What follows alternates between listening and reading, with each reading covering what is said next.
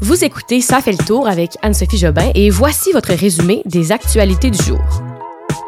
Fini le McDo en Russie, le gaz à 2,15 du jamais vu et la tuerie la plus meurtrière de l'année aux États-Unis. Allô tout le monde, j'espère que vous avez eu un beau week-end. C'est encore Anne au micro et on y va tout de suite sans plus tarder avec les nouvelles d'aujourd'hui. On est le lundi 16 mai 2022. Alors on fait un petit tour en Ukraine sur le conflit. Aujourd'hui, ce qui marque l'actualité, c'est le départ symbolique d'une entreprise euh, en Russie ce matin le départ de la chaîne de restauration rapide McDonald's. Euh, elle a annoncé qu'elle se retirait définitivement de la Russie. Et ça, c'est une conséquence directe de l'invasion de l'Ukraine par les troupes du Kremlin. Ça fait quand même 30 ans que McDonald's est en Russie. On y compte 850 restaurants et 62 000 salariés. L'entreprise avait annoncé la fermeture temporaire de tous ses restaurants euh, plus tôt cette année. Là, c'était environ le 8 mars. C'était vraiment la suspension de ses opérations. Mais là, c'est vraiment une fermeture définitive. Par contre, la Russie fait en sorte que les Russes puissent euh, toujours avoir droit au goût unique des frites du McDo parce que là, on voit sur Twitter certaines rumeurs comme quoi euh, il y aurait une bannière nommée Uncle Vania. C'est un restaurant qui a euh, effectivement déjà dévoilé un logo et une identité visuelle assez similaire à McDonald's. En fait, c'est littéralement la même chose. C'est le logo du M, mais il est sur le côté au lieu d'être un M à l'endroit. Là, vous irez voir en description la photo si ça vous intéresse. Il y a aussi le constructeur automobile français Renault qui quitte la Russie. Le groupe a fait savoir qu'il vendait tous ses actifs dans le pays. Autre actualité importante aujourd'hui sur l'Ukraine, c'est la Finlande et la Suède qui demandent de, rejoindre l'OTAN. Pourquoi c'est un lien avec euh, la guerre en Ukraine? Mais c'est parce que euh, vous savez que Vladimir Poutine se sentait menacé par le temps qui de plus en plus rapprochait de la Russie. Et là, si deux autres pays décident de rejoindre, ben on a peur que Vladimir Poutine sorte les griffes, qu'il se fâche. Alors là, c'est dimanche que la Finlande a dit vouloir rejoindre l'OTAN officiellement. Et aujourd'hui, lundi, la Suède a aussi officialisé sa candidature à l'OTAN. Euh, on a parlé de la bascule historique là, des deux pays non alignés.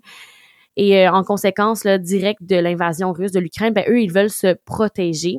Ça fait quand même deux siècles que ces deux pays-là sont neutres et qui n'ont pas d'alignement militaire. Là. Alors, ils voulaient quitter une ère pour entrer dans une nouvelle.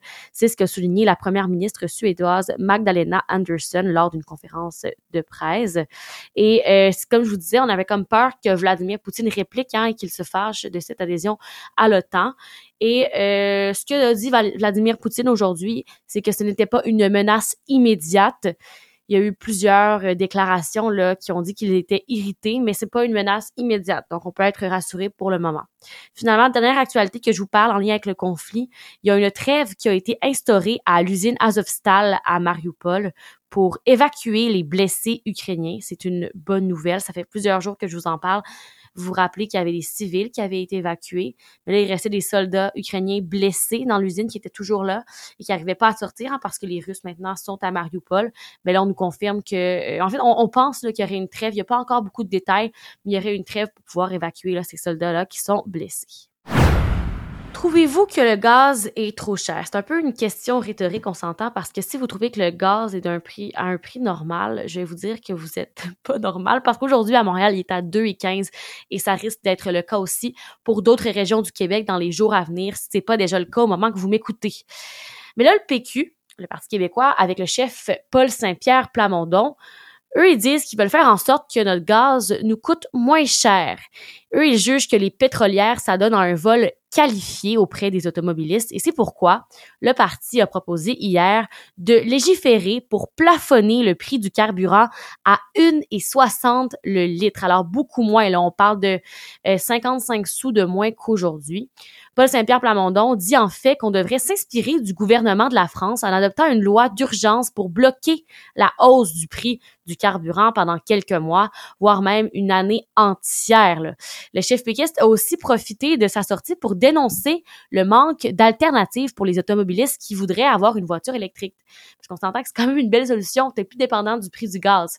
Mais euh, ce qu'il dit, Paul Saint-Pierre Paul Saint-Pierre Plamondon, pardon, c'est que les gens se retrouvent confrontés à des listes d'attente là qui peuvent se calculer en années, c'est très long. Et euh, lui, il dit qu'on devrait suggérer au gouvernement d'obliger les constructeurs automobiles à fournir davantage de véhicules électriques. Donc voilà des solutions. Euh, la solution du prix du gaz, ben, il y a plusieurs environnementalistes qui disent que descendre le prix à 1,60, ce serait un peu euh, une, une fausse bonne idée parce que bon, on encourage les gouvernements à baisser le, la consommation en essence et là, en faisant ceci, ben on, on encore de consommer le gaz parce que si c'est à 1,60, ben il y a beaucoup de gens qui vont recommencer à prendre la voiture. Exemple concret, moi qui normalement conduis pour aller au travail, là je vois le prix du gaz et je prends mon vélo. Alors, tu sais, vous voyez, peut-être que c'est une bonne chose, mais en même temps, je comprends que pour plusieurs, c'est vraiment trop cher, 2,15 du litre. Une fin de semaine marquée par la violence aux États-Unis, un peu comme euh, ici chez nous, là, dans les dernières semaines, on le voit dans le Grand Montréal, surtout à Laval, des fusillades, mais là, c'est vraiment plus grave ce qui s'est passé là-bas on se, on se tourne du côté de Buffalo. C'est où a eu lieu la tuerie de masse la plus meurtrière depuis le début de l'année aux États-Unis, selon la base de données Gun Violence Archive. On parle d'une tuerie raciste de 10 Afro-Américains samedi. C'était en début d'après-midi là euh, qu'un homme vêtu de gilet pare-balles est arrivé dans une épicerie de l'État de New York armé d'un fusil d'assaut. Il a vraiment ouvert le feu dans cette épicerie-là. Les dix personnes tuées étaient toutes noires, a précisé le procureur du district John Flynn.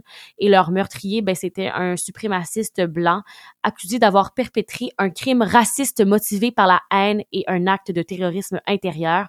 Le crime motivé par la haine là aux États-Unis, ben, c'est un acte qui est dirigé contre une, personne euh, en raison d'éléments de son identité comme la race, la religion, la nationalité, l'orientation sexuelle ou un handicap.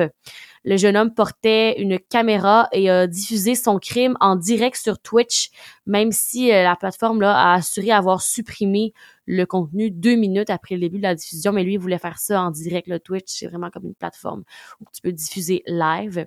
Il a aussi publié avant son crime un manifeste de 180 pages à caractère raciste qu'il associe, là, selon les médias américains, aux suprémacistes blancs et aux complotistes d'extrême droite. On les parle, on parle des gens qui sont euh, de la théorie du grand euh, remplacement. Le suspect qui est âgé de 18 ans a plaidé non coupable de meurtre au premier degré et a été placé en détention sans caution. Beaucoup de réactions suite à cette histoire euh, du côté d'Ottawa. Il y a des dirigeants d'une école secondaire catholique qui s'appelle Béatrice Desloges, une école là où les gens parlent français, là, qui a décidé de mesurer les jupes et les shorts des étudiants pour s'assurer qu'elle respectait et qu'ils respectaient là, les hommes et les, gars et les filles, qu'ils respectaient les bonnes longueurs.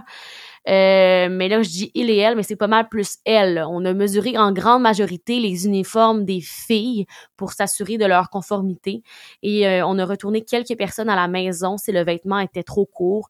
En quelques cas aussi, il y a des rumeurs comme quoi l'école aurait gardé le téléphone cellulaire de certains étudiants et étudiantes pour s'assurer comme en garantie que les enfants et ben, les ados plutôt allaient revenir à l'école après s'être changés à la maison. Il y a eu plusieurs publications sur les réseaux sociaux là, des étudiantes de l'école euh, qui euh, racontent avoir été humiliées lorsqu'elles ont été sorties de la classe pour vérifier si leur tenue était appropriée. Il y a des étudiantes qui disent qu'elles euh, qu'il y a une règle qui a été utilisée dans le fond là pour mesurer la longueur de leurs shorts ou des jupes et qu'on aurait demandé à certaines filles de se pencher vers l'avant pour toucher leurs orteils pour s'assurer que leur tenue était respectable. Euh, le Conseil des écoles catholiques du centre-est a démarré une enquête pour faire la lumière sur la situation, mais vous comprendrez que c'est une situation qu'on n'espérait pas euh, voir se reproduire en 2022. Et oui, je vous parle encore d'une augmentation de prix. Je suis désolée, c'est l'actualité, même si c'est déprimant, c'est un fait. Puis j'aime mieux vous prévenir pour pas que vous fassiez avoir dans les prochains jours. Là, on parle de la facture des vins et des spiritueux à la SAC qui va grimper dès dimanche prochain. Et ceux qui seront touchés, ben, ce sont tous ceux qui aiment le vin français. Alors, j'imagine la majorité des gens parce que le vin français, c'est très bon. Alors, euh, le prix sera ajusté à la hausse sur 2470 produits courants et euh, en approvisionnement continu. On, on parle ici là, des vins et des spiritueux les plus vendus sur les tablettes. C'est vraiment les vins français qui sont les plus vendus ici. Et pour justifier ces changements-là, euh, la SAC, la direction de la SAC dit que, encore une fois, ils ont des pressions sur les coûts euh, pour le transport maritime, bien sûr, encore une fois, à cause du pétrole.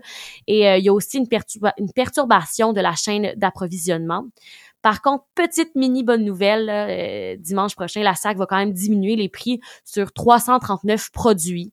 Euh, des produits courants là, et de spécialité en approvisionnement continu et aussi des produits qui avaient déjà été achetés par l'eau.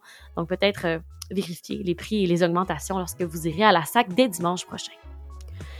Et voilà, c'est tout pour moi aujourd'hui. Je vous dis à demain et on se voit chaque jour cette semaine pour des résumés d'actualité du jour. Bye bye, bonne soirée.